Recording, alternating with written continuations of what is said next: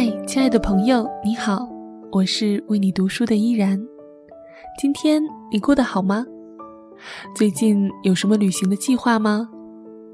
欢迎你添加我的新浪微博 nj 依然，或者加入公众微信 nj 依然五二零留言分享给我。今天我将继续和你一同阅读蒋夜华所写的《从流浪到归家》。感谢为我们提供书籍资源的青橄榄书店，店是宫殿的店。如果你想要和我一同阅读这一本书，欢迎在青橄榄的网站购买正版进行阅读。在上一期的为你读书中，我们读到了作者蒋夜华来到了美丽的泸沽湖。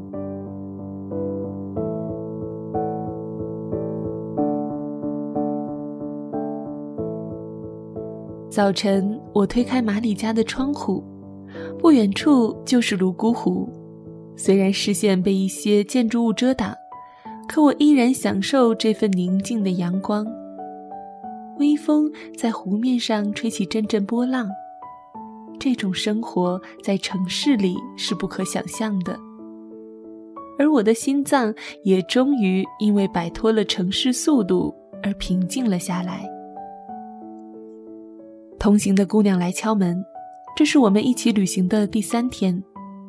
因为之前德国人的事情，我心里不太喜欢这个姑娘。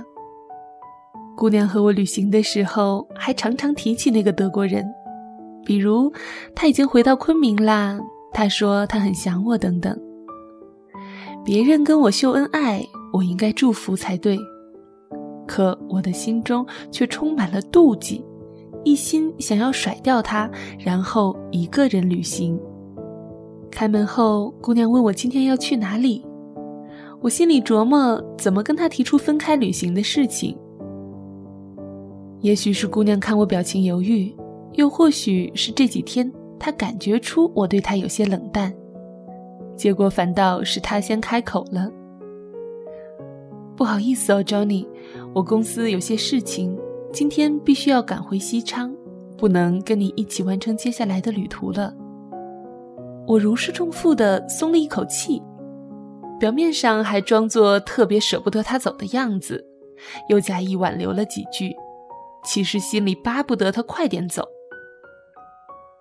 姑娘要离开的心意很坚定，可能在她的心里，我是一个很自私、很差劲、很没有责任感的男人。而我却觉得是他自己要跟我一起来泸沽湖的，应该自己照顾自己，而不是要我关心照顾他。女孩走的时候，眼神中有一丝怨恨，嘀咕了一句：“基督徒不是应该很有爱吗？我怎么没有感觉到？”我没有理他，他根本不可爱嘛，而且我也没有感觉到他给我的爱。爱不是相互的吗？既然他不愿意主动给予，又何必指望别人付出呢？从泸沽湖到丽江的路一直没有修好，车子颠簸了七个小时后才抵达丽江。我一直不喜欢这个和艳遇联系在一起的古城，人比上海的南京路还多，环境乌烟瘴气，特别是酒吧街。两个对门的酒吧都把音响开到最大，企图以此干掉对方。而里面坐着的歌手，没有几个是真正懂音乐的，大部分也就图个乐子，混口饭吃罢了。再看酒吧里坐着的人，虽然每个人都穿得光鲜整洁，但欲望早已从心房爬上了面庞。就如一个酒混丽江的人写道。看丽江人来人往，看到的只是穿着衣服的欲望。我没有住在大研古城，而是去了稍微安静一点的束河古镇。玉龙雪山上融化的雪水流过了这个小镇，汇集在了黑龙潭里。我在水潭边的小客栈里住了三天，考虑是去香格里拉还是大理，因为假期只有一个。我希望能好好休息。香格里拉虽然不错，但现在去有点太冷了。而且如果到了香格里拉，我就会想去德钦，然后就会想去雨崩徒步。但现在雨崩还没有开山，所以我打算先去大理，那边春暖花开，气候比较舒服。虽然这几天的旅行已经让我的心脏恢复到正常的速率，但我总害怕回上海后会复发，所以想彻底休养好。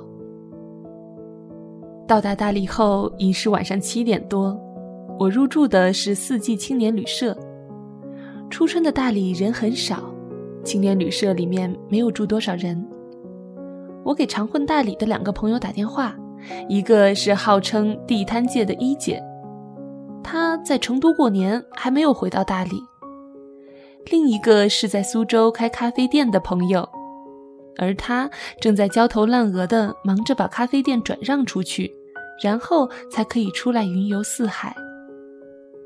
要知道。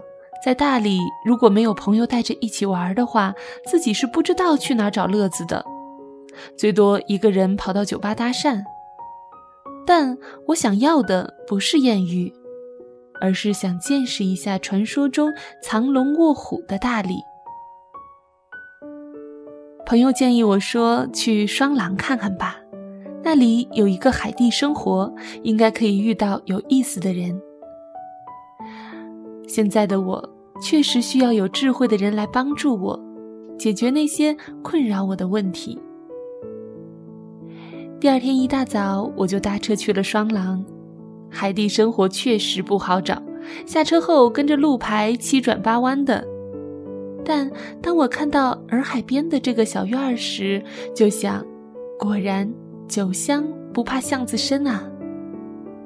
那天下午，我坐在院子外的长椅上，听洱海的声音，看波涛一层叠着一层，将浪花送到岸边。这是浪花最后的归宿，而我却不知前方的路还要走多远。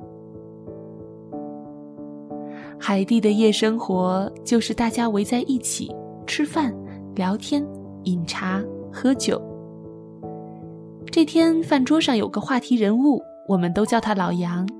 他以前是著名广播电台的播音员，后来自己创业，在中国搞出好大一摊子事情。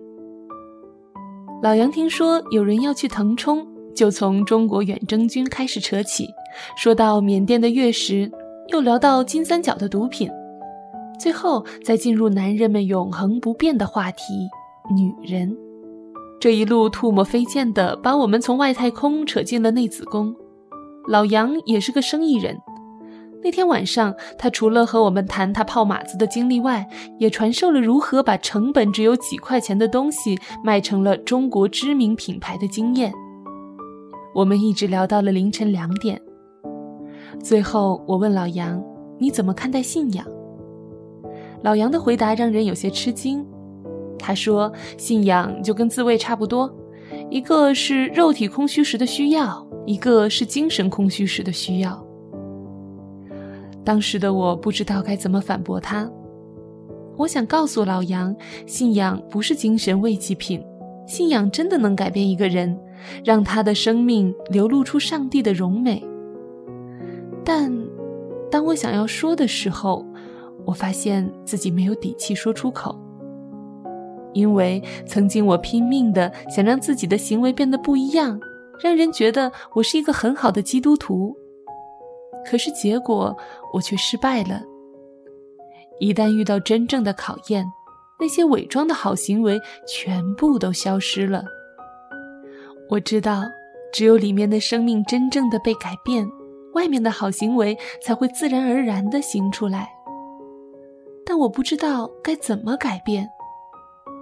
就如同上帝应许以色列民，迦南地是他们的，但百姓却不知道如何得到。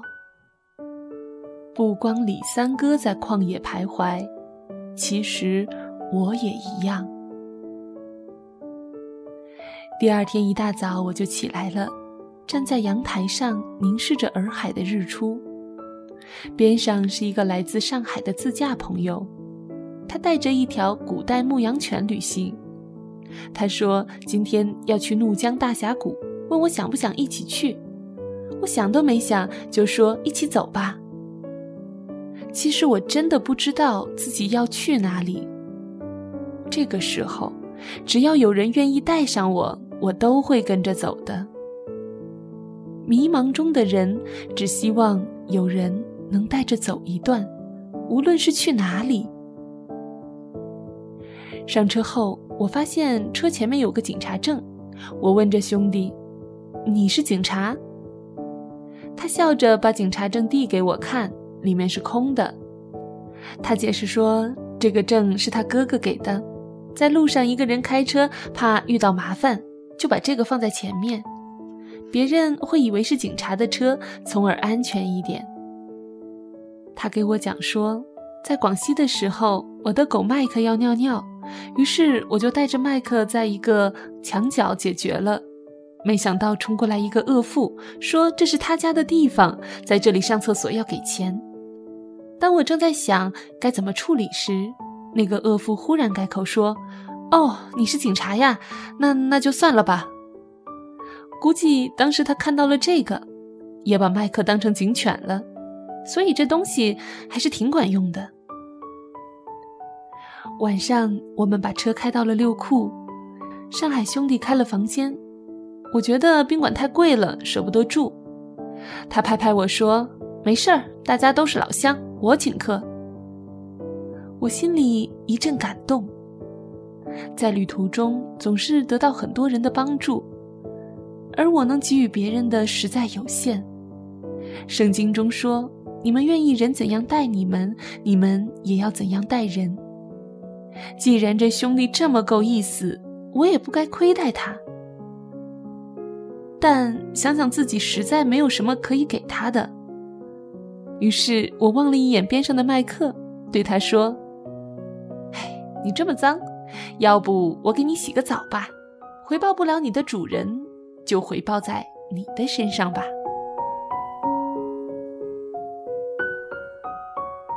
感谢收听本期的《为你读书：从流浪到归家》第三期节目。下一站，作者将带我们来到很多人的追梦之地——西藏。如果你想要提前阅读本书的内容，欢迎你购买正版进行阅读。喜欢我的节目，也欢迎在新浪微博关注 NJ 依然，转发本期节目，有机会在全书更新完毕后获得这一本《从流浪到归家》。依然代表作者蒋叶华，感谢您的收听，我们下期再会。途经的芦苇荡，他梦中的草原白茫茫，列车搭上悲欢去辗转，他尝遍了每个异乡现实赠送的糖。如果我站在朝阳上，能否脱去昨日的惆怅？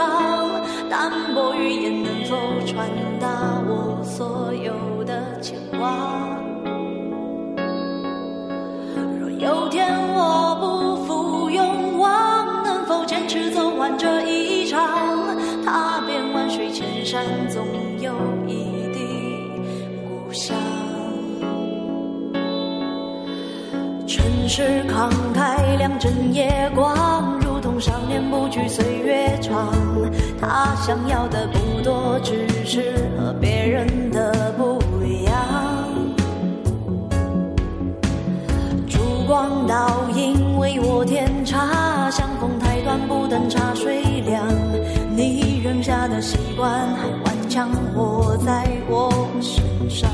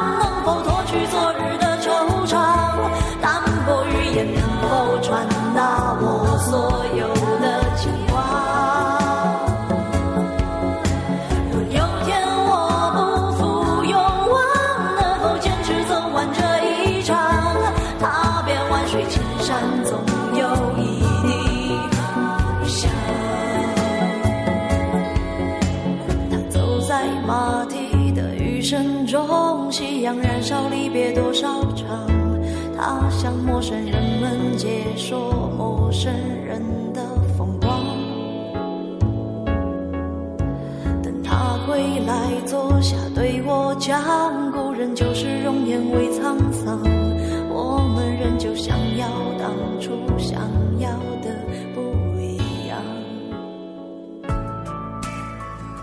本节目由静听有声工作室出品。在公众微信搜索“静听有声工作室”或“我爱静听有声”的完整拼音，了解最新节目发布、歌单以及二零一五年的最新活动。安静聆听，让心宁静，静听有声，聆听内心的声音。